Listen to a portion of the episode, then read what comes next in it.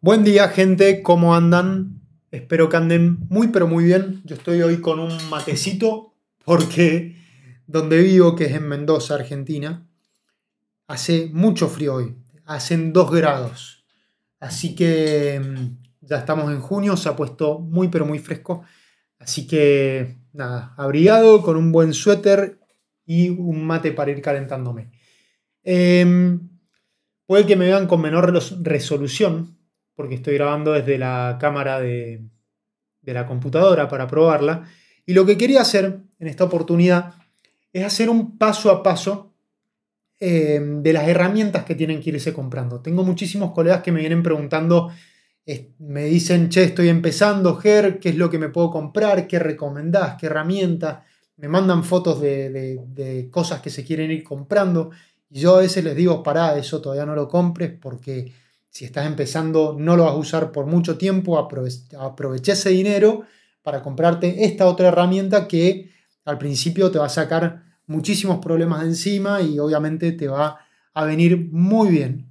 Así que, eh, antes que nada, quiero hacer una especie de disclaimer, eh, que es que estas cosas que yo voy a ir diciendo están basadas en mi experiencia. Obviamente van a haber técnicos que van a diferir y van a decir, mira, eh, yo no compraría esto, compraría otra cosa. Esto obviamente son recomendaciones mías según mi experiencia y mis etapas de crecimiento. Yo en todo lo que es microsoldaduras eh, fui atravesando, fue un recorrido muy lento el mío, porque yo tengo local donde hacemos eh, servicio técnico exclusivamente de Apple. Antes yo hacía solo cambios de piezas y empecé a incursionar hace unos 5 o 6 años más o menos, por ahí un poco menos, eh, unos, a ver, a mediados del 2017, ya estamos a cuatro años, empecé a incursionar en todo lo que es microsoldadura y placas. Fue un proceso muy lento. Yo empecé aprendiendo solo, soy ingeniero, algo de conocimiento de electrónica tenía, aunque básico, pero bueno, tenía las facilidades por ahí para meterme a estudiar y entender un poco más rápido algunas cosas. Y luego decidí frenar todo este tema de, las reparaciones, me dediqué a otras cosas y hace más o menos un año y medio volví con toda la furia a meter las placas y ahí es donde he invertido más en maquinaria y por eso estas recomendaciones que les hago. Como les digo, esto está basado en mi experiencia, tómenlo como un consejo, yo creo que es, son etapas muy bien definidas, lo he definido o lo he dividido en tres etapas y cada etapa está, en cada etapa van a encontrar cosas esenciales que yo creo que sí o sí tienen que tener, que no les pueden faltar, porque si no, no van a poder avanzar, ya sea a la próxima etapa o no van a poder crecer en, digamos, en técnica, en conocimiento, y van a haber muchísimas cosas de reparaciones que no van a poder realizar. Este, y hay cosas que son como adicionales que yo creo que están buenos para como darse un gustito, que son por ahí herramientas que facilitan el trabajo del día a día y que hacen que este, básicamente uno pueda trabajar más rápido, más cómodo y por lo tanto con menos estrés y sacar algunos equipos más por ahí por día, por semana o que se haga todo un poco más fácil. Así que ahí va. La primera etapa es lo esencial, lo básico, básico que creo que es, está de más, pero de más decirlo, pero Ahí van mis recomendaciones, que es como el estadio inicial en el cual todavía un técnico no va a tocar una placa. Sí, la va a sacar, pero no va a hacer una reparación de placa. La puede limpiar, hacer varias cosas, empezar a investigarla, a verla, a, entender de qué está hablando, pero no va a empezar a, a repararla con equipos, con maquinaria específica para reparaciones de placas. Y lo básico en esta primera etapa es un buen kit de herramientas. Estamos hablando del kit de destornilladores básicos para iPhone. Esto se los comento. Generalmente yo creo que muchos lo deben saber, pero para, para, aquel que no lo sabe, les tiro. Tienes un Philips, que creo que es de 1.2. Eh, tenés un Pentalob, que es el parecido a un Torx, pero es de 5 puntas, una estrellita de 5 puntas de 0.8 eh, milímetros de espesor. Después tienen el Pentalob de 1.2, pero que se usa para las Mac, para los iPhone todavía no lo he visto. Eh, tienen el, el, Y, que no sé cómo se llama realmente, pero es como una I, es como un símbolo de un Mercedes-Benz que se usa del iPhone 7 en adelante. Luego tienen este otro destornillador que es como una cruz bien grande, eh, que se usa para, que es así, a ver si logran verlo, es como una cruz que se usa para los tornillos raros que tienen los iPhones, que va un tornillo eh, enroscado adentro de otro, son los tornillos grandotes. Luego tienen el kit de espátulas de plástico, yo les recomiendo que sean de plástico inicialmente, finitas y un poquito más gruesas, para evitar rayar las carcasas, evitar hacer presión con partes metálicas y tanto las púas, que son esas triangulares, como las espátulas.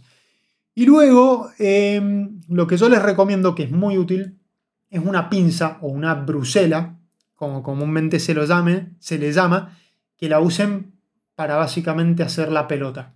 Una brusela que no sea muy cara, que tampoco hace falta que sea fina, es más, es mejor que no sea fina para, para que no se doble tan fácil, que la van a usar para agarrar un flex, levantarlo, agarrar un componente, acomodar un tornillo y que con el tiempo se va a ir dañando. Esta brusela la van a usar específicamente para eso, no para reparaciones de placa, porque en cuanto se vaya doblando la punta no les va a servir más para agarrar un circuito integrado, ni les va a servir para la precisión y como no va a ser finita, tampoco les va a servir para meterse en algunos lugares que van a necesitar a la hora de empezar a reparar placas.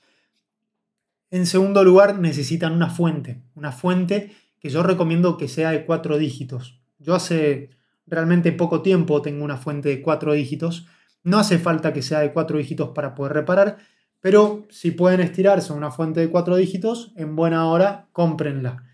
Y en la medida en la que vayan avanzando por ahí, van comprando una fuente mejor, una fuente con distintas memorias, eh, para trabajar distintos tipos de equipos, que por ahí es útil. Así que eso. Y por último, un pulpo. Un pulpo es el típico cable múltiple que te permite conectar varios iPhones y que va a la fuente. Es este cable que tiene muchas puntas que son reemplazan a la batería de un celular y que te permiten conectar el equipo a la fuente para poder hacer distintas mediciones, que son mediciones de consumos de energía, de qué voltaje está, le puedes mandar al equipo, eh, y esto va a ser muy útil a la hora de reparar. Ya cuando vayan avanzando, yo les recomiendo si pueden comprarse el iPower Max, que realmente es muy útil. Con un solo botón uno ya enciende el equipo y no hace falta andar tocando con la pinza en, la placa. Eh, y a veces es súper útil y muy cómoda tenerla. Entonces, ahora pasamos a la, a la etapa mm, que ya empezamos a meternos en el tema de las placas. Bien, Acá ya tenemos maquinaria específica para las reparaciones. Y, a ver, espérenme que acá tengo mis anotaciones, pero se me están cayendo. Ahí está. Em, ya estamos hablando de, estaciones de soldado, de, equipo más específico para placas y les voy a tirar un pequeño resumen de cuánto estimo yo que se tienen que gastar en dinero eh, para, para empezar con un primer kit básico que les permita ya empezar a ver una placa más en detalle y empezar a hacer reparaciones. Estamos hablando de una estación. Yo les recomiendo inicialmente, para no gastar mucho dinero, una estación 2 en 1. Es la típica estación que viene con la soldadora de aire y el cautín. Bien, eh, yo utilizo hasta hoy en día soldadoras de, aire, una soldadora de aire muy básica, que era parte de una, estación doble de una dos en uno, pero se me quemó el cautín, lo tiré a la basura y aproveché para comprarme un mejor cautín. La estación es una, una Jackson. Eh, realmente no necesitan mucho más que eso para empezar. Hay marcas como Jackson o Jihua. Fíjense qué modelo les conviene, cuál les gusta. Eh, realmente son casi todas iguales, no tienen muchas diferencias de prestación una con otra.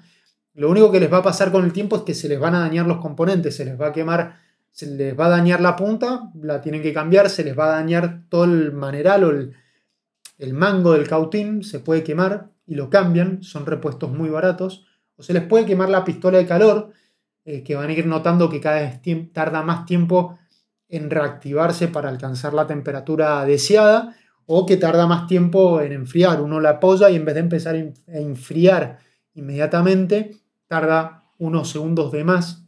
Y así va sucediendo hasta que llega un momento en el que deja de calentar o directamente no enciende más y compran el repuesto. Pero hasta el día de hoy yo utilizo, como pueden ver acá, esto que es una Jackson modelo 881D, 881D. Es una soldadora de aire eh, básica, pero realmente he hecho cualquier tipo de trabajo con eso. Eh, yo creo que con eso pueden empezar y pueden tirar para largo con la soldadora de aire. El cautín después lo van a ir cambiando porque es fundamental a la hora de trabajar. Pero es una herramienta con la que van a empezar a trabajar tranquilamente. Si pueden, cómprense una Quick 715. Es una muy buena estación 2 en 1. Marca Quick, que es una marca muy reconocida en el mercado y realmente es una marca de calidad. Realmente está muy buena. Eh, actualmente ya para aquellos que quieran gastar mucho más dinero, eh, hay marcas como JBC que son profesionales, profesionales, las usan los laboratorios de las marcas más importantes del mundo, eh, que ya están largando estaciones de aire muy buenas. Me gustaría alguna vez tener una para ver qué diferencia hay realmente, porque, eh, a ver, sí va a haber una prestación distinta a la hora de largar el aire y conservar la temperatura que uno desea, eh, pero realmente mientras uno tenga más o menos calibrada la, estación de aire y sepa que la temperatura que está largando es la, es la indicada, no vamos a tener problema, al menos con soldadora de aire. Luego lo que les recomiendo es irse con unas bruselas o unas pinzas finas. Yo utilizo, y estas las van a usar solamente para microsoldadura y las van a guardar protegidas, porque si se les dobla la punta después van a andar rabiando con enganchar o agarrar un circuito integrado correctamente. Yo uso estas que son marca Sunshine, no importa la marca, más adelante podrán saltar a unas de las que son de titanio que se doblan más difícil, pero realmente para trabajar no hace falta eso. Simplemente que tengan eh, unas bruselas que sean finas y unas que sean, yo les recomiendo ultra finas. Yo utilizo esta que es ultra fina. Bien, miren lo finita que es. Entonces utilizo varias, tengo dos que son muy parecidas pero distintos largos. Entonces, dependiendo de la situación, me viene más fácil o más difícil para agarrar algunos componentes. Además, la apertura que traen es distinta. No se abren exactamente igual. Una queda un poquito más cerrada que la otra. Entonces, por ahí hay componentes más grandes que son más fáciles de agarrar con una que con la otra. Y por otro lado, la fina fina que la utilizo por ahí cuando el espacio entre el IC y los componentes aledaños es muy chiquito. Luego, un extractor de humos. Yo les recomiendo, se lo pueden armar. Yo me lo he armado yo mismo con una impresora 3D. Lo mandé a imprimir. Eh, si quieren, me pueden solicitar y les paso el plano para que se lo armen. Y le ponen un ventilador, un cooler grande de computadora, de PC, de, escritorio. Eh, y la verdad es que es un tema de salud bastante importante porque los humos si no no los respiramos estamos respirando humos con plomo, que es hipertóxico para la salud. Así que eso, mucho cuidado. Siempre después de salir del taller, lávense las manos antes de llevarse la mano a la boca o agarrar algún alimento. Malla de soldante. Métanle a la malla de soldante. Eh, marca Mechanic, Relife, andan bien. Generalmente andan todas bien. Obviamente, según vayan pasando, vaya pasando el tiempo, van a ir encontrando distintas marcas de preferencia al igual que con el Flux. Eh, el estaño en pasta, cómprense un estaño en pasta de 183 grados. Para empezar, les va a servir absolutamente para todo. Yo utilizo este, el Mechanic 183. Después está el 138, que me compré también un Mechanic. Eh, realmente uso Mechanic porque me sirve, me anda bien y es lo que consigo y ando perfecto con eso. El 138 no hace falta que lo compren ahora, ya cuando empiecen a hacer trabajos más delicados, muy cercanos al CPU, ahí van a tener que comprarse un 183, pero para empezar están un 138, pero para empezar están perfecto con un 183. Estoy yendo medio rápido porque es mucha información y no quiero que esto se estire y se haga eterno.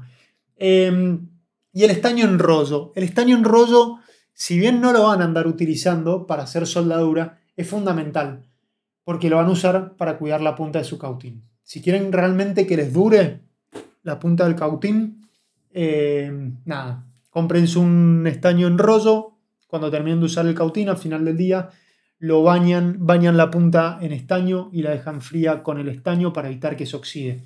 Yo esto lo aprendí por las malas, eh, con una punta muy cara, una punta JBC, que salen alrededor de 80 a 100 dólares más o menos, es lo que se venden acá en Argentina. Y se me, me duró dos meses nada más la punta y me quería matar porque nunca la cuidé la, y bueno, se me, se me dañó muy rápido, creo que hasta menos de dos meses. Y lo último de esta etapa, número 2, que teníamos lo básico ahora para empezar, y ahora la etapa número 2, que es la camarita USB.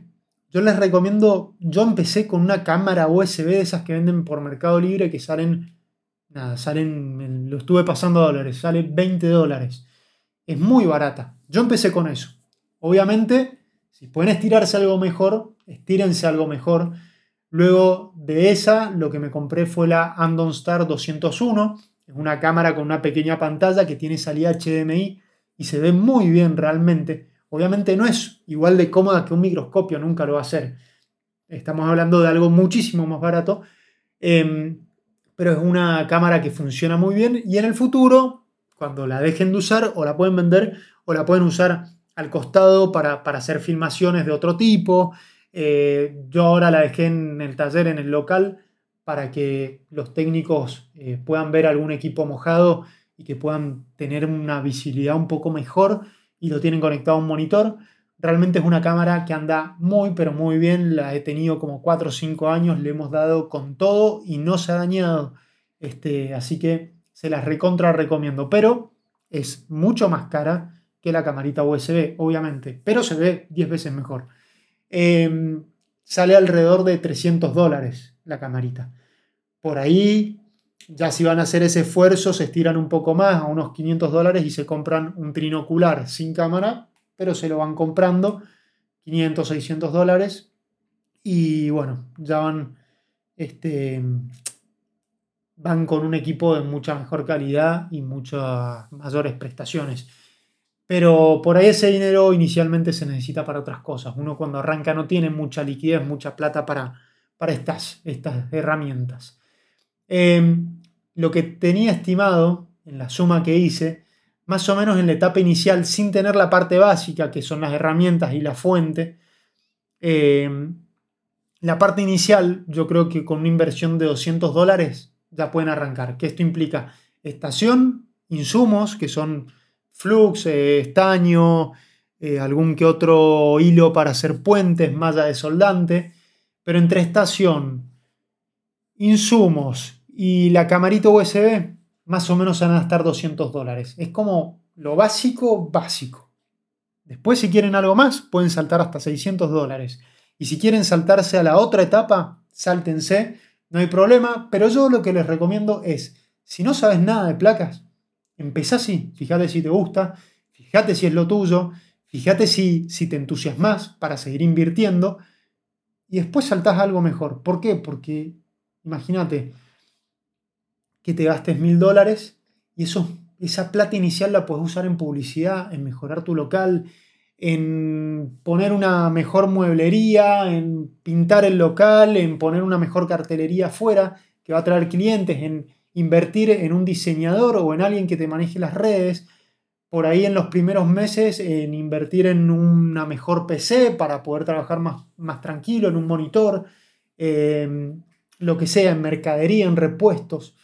Así que si estás arrancando, yo te recomiendo empezar con lo básico, básico, básico. Después vas a ir ganando dinero que lo vas a ir destinando parte a mejorar tu local, parte a crecerlo y parte a mejorar tus herramientas.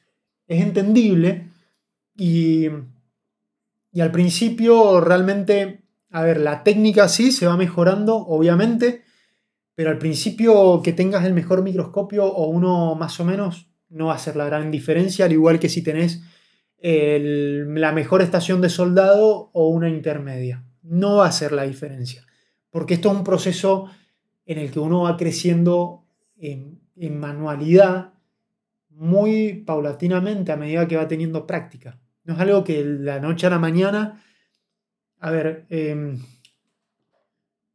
los mejores jugadores de fútbol eh, son buenos porque entrenan todos los días. Además de que tienen una habilidad nata, son buenos porque entrenan todos los días. O sea, Messi no es el mejor del mundo eh, porque, porque solo nació con una habilidad. Es porque entrena todos los días. Entonces, en la medida en la que vos practiques todos los días un poco, vas a ir mejorando. Y en la medida en que practiques, en la que seas mejor, te comprarás un mejor equipo para potenciar esa habilidad. O sea, la herramienta no te va a dar la habilidad, la, la, habilidad la vas a adquirir vos y con la herramienta vas a ir potenciando esas capacidades que vas a ir adquiriendo con el tiempo.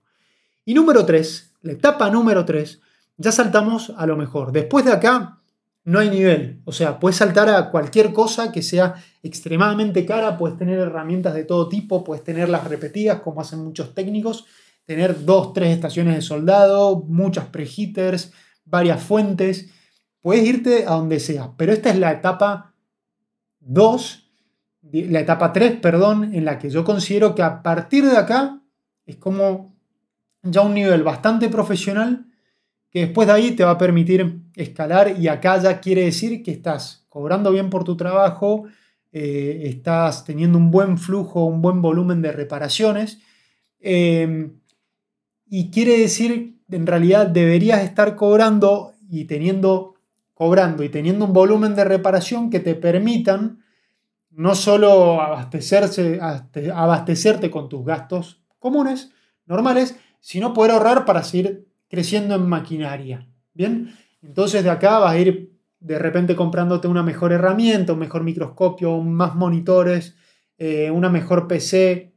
Y bueno, no hay tope, porque ahí te puedes ir a cualquier lado, poner otra estación de trabajo, etc. Acá, lo que yo te recomiendo, vos tenías tu estación 2 en 1. Lo que yo te recomiendo antes de comprarte una mejor estación de aire, lo primero que va acá es eh, un mejor cautín. Yo te recomiendo, el primer paso acá es saltar con un Quick TS1200. Es este que tengo acá. Quick TS1200. Es una herramienta hiper versátil, muy buena. Lo bueno que tiene es que las puntas salen baratas. Salen 3.000, 2.000 y algo de pesos, 3.000 pesos cada una. Estamos hablando de unos 15 a 20 dólares. Em, es fácil reponerla, puedes tener varias puntas. Yo tengo dos en este momento, me gustaría tener tres, cuatro, ya me las voy a comprar. Pero es una herramienta que no es muy cara, eh, es una herramienta que las puntas son muy baratas y se te rompe la cambias, chau, seguís adelante, estás cobrando, ya en este nivel estás cobrando un monto de dinero que 3 mil pesos en una punta no te importan. Te las compras, tenés 4, 5 y vas metiéndole. Entonces, em, otra cosa es tener la, la, T26, que la tengo acá guardada, y que se te rompa la punta y que sale 13 mil pesos. Estamos hablando de 80 dólares. Es mucho dinero para gastarse en una punta. Bueno, a ver, también tenés que estar en un nivel en el que tus ingresos te permitan mantener tu herramienta. Entonces, eh, el primer paso de esta etapa 3 es que te compres un mejor cautín porque va a cambiar sustancialmente, ya que tienes un poco de práctica, va a cambiar sustancialmente eh, tu técnica al trabajar. Vas a ver que vas a limpiar los componentes mucho más fácil, vas a sacar las resinas mucho más fácil cuando hace falta limpiarlas con calor, eh, con del, cautín. Y bueno, ya puedes comprarte ahí un mejor flux, una mejor malla, más hilos para hacer puentes. Yo tengo tres o cuatro tipos de hilos de distintos grosores y distintas características para hacer puentes una mejor fuente de alimentación, saltar al iPower Max, que es el pulpo este que les comento em, para conectar a la fuente. Pero primero y principal, un mejor cautín. Un mejor, el cautín va a hacer toda la diferencia a la hora de trabajar. Y luego saltar a un microscopio. Yo, por favor, les pido, si van a comprarse un microscopio, cómprense un trinocular. Yo sé, muchísimos están en la duda. ¿Voy a usar el monitor? No lo voy a usar. Les va a solucionar la vida el trinocular. Si bien al principio pueden no comprarse la cámara porque es costosa, el trinocular les va a solucionar la vida. ¿Por qué? Porque muchos están en la duda de si utilizo solo la parte binocular para ver o si lo conecto y uso también un monitor. El monitor les va a permitir trabajar de esta manera, tranquilos, ver el monitor e ir haciendo mediciones. Para la parte diagnóstico es genial, es maravilloso, maravilloso el monitor. ¿Por qué? Porque cuando uno está haciendo diagnóstico está tomando medidas, mirando el tester, mirando el monitor, o sea, está con las manos midiendo, mirando el tester para ver qué es lo que mide, mirando el monitor para ver lo que estás midiendo o mirando el binocular si te gusta el binocular y si todavía no tenés la cámara y mirando en la otra pantalla probablemente para ver el programa del cual estás sacando algunas mediciones o ver dónde están los contactos. Por ejemplo, si usas ZXW o usas WuxingG o estás usando Phoneboard o lo que sea que estés usando en el monitor. Necesitas la vista puesta en distintos puntos a la vez. Entonces yo te recomiendo usar un monitor. ¿Por qué? Porque el binocular tenés que andar moviéndote saliendo. Entonces de esta manera lo único que haces es medir, medir y moves la cabeza un poquitito y ya está. Si bien puede parecer muy similar el movimiento en el momento de que tenés que enfocar, cambiar el enfoque, te, te genera cansancio a la vista, etc. Yo te recomiendo, comprate un trinocular, en cuanto puedas saltas a la cámara y es otro tema. Es más, estoy pensando que por ahí si tienes el Andon Star 201 le podrías desconectar la cámara y de alguna forma adaptarla acá arriba para ir teniendo algo de visibilidad en un monitor. No creo que sea lo, más ideal, pero bueno, podría llegar a probarse. Yo no lo he probado. Este. Mm, y no habíamos hablado de los soportes. El primer soporte que te vas a comprar para placas es este, es el básico. Es muy barato, muy barato. Después vas a ir saltando a dos tipos de soportes distintos. Este es el soporte que se usa para placas de iPhone 5, 6 hasta el 8 Plus. Bien. Y después vas a necesitar un soporte que es un soporte para placas de iPhone X en adelante. La placa del iPhone X en adelante, como saben, es muy distinta y van a necesitar un soporte particular para esto. Esto lo vamos a meter en la etapa 3, porque considero que si estás empezando no vas a tocar una placa de iPhone X. Este, es una placa muy sensible, no te recomiendo meterte ahí. Te recomiendo que te asocies con algún colega que sí lo haga y le mandas el trabajo a él, que te cobra un poco menos, pues le haces una diferencia, pero hasta que no tengas la habilidad y las herramientas, no te metas con iPhone X. Eh, entonces, eso, en la etapa 3, un mejor cautín, un mejor microscopio. Esas dos herramientas van a cambiar sustancialmente la forma de trabajar. Va a ser otra cosa. Algunas cositas que vas a ir comprando, que yo te recomiendo, son la plancha calentadora, por ahí, cuando empieces a trabajar iPhone X en adelante, vas a ver que vienen muy pegados y el marco de la pantalla es mucho más gruesa, más grueso, cuesta abrirlos, entonces una planchita calentadora te va a solucionar sacarlo más fácil. Si no, puedes usar la, estación de calor, la pistola de calor para, para sacarla. Eh, mejores soportes de placas, como les acabo de mostrar, la iPower Max y las preheaters. Las preheaters son herramientas que te elevan hasta 200 grados las placas de iPhone X en adelante. Estamos hablando de iPhone X, XS, XS Max, 11, todas, hasta el 12 Pro vienen, salvo los, los, los modelos XR, por ejemplo, vienen todas con placa doble, una placa soldada arriba de la otra. Y necesitas estas herramientas para desoldarlas. Yo tengo para la línea X, XS y XS Max esta, que es la mega idea de Qianli JP19, es una herramienta muy simple, muy básica. Se conecta a 220, se enciende y empieza a calentar. A los dos minutos ya podemos retirar y separar las placas y sirve para volver a soldar las placas en su lugar. Y tengo esta otra, que es la Mechanic iX5 Max, que te permite colocar cualquier modelo, desde iPhone X hasta 11 Pro Max. La Lee es un poco más cómoda para trabajar, la, placa calza un poquito mejor, por lo tanto es la que más utilizo, pero esta me permite trabajar una mayor variedad de modelos. Entonces utilizo las dos. Son exactamente iguales, elevan la misma temperatura, el tiempo de soldado es el mismo, dos minutos aproximadamente y levantas la placa. Va a depender de la temperatura ambiente donde estés trabajando, pero es un aproximado. En algún otro momento haremos un comparativo. Pero creo que son herramientas que ya vas a estar en un nivel de empezar a, tocar y a trabajar iPhone X en adelante, a separar placas, ver qué es lo que sucede, eh, tener una mejor malla de soldante y un mejor cautín que te va a poder, te va a permitir trabajar con este tipo de placas eh, e ir para adelante. Luego de esto puedes saltar a mejores cautines, que están, la, bueno, hay líneas de Quick que son mejores. Tenés después eh, la marca JBC, que es excelente. Tenés la Subon T26, que esa te la recomiendo ya cuando tengas mucha experiencia y ya casi todo lo que venga lo saques eh, sin problema, lo repares sin problema. Te recomiendo comprarte una Subon T26 o una JBC si tienes la posibilidad monetaria para estirarte hasta ahí, que son microsoldadoras. Son soldadoras para hacer trabajos muy en fino. Realmente son muy, pero muy cómodas.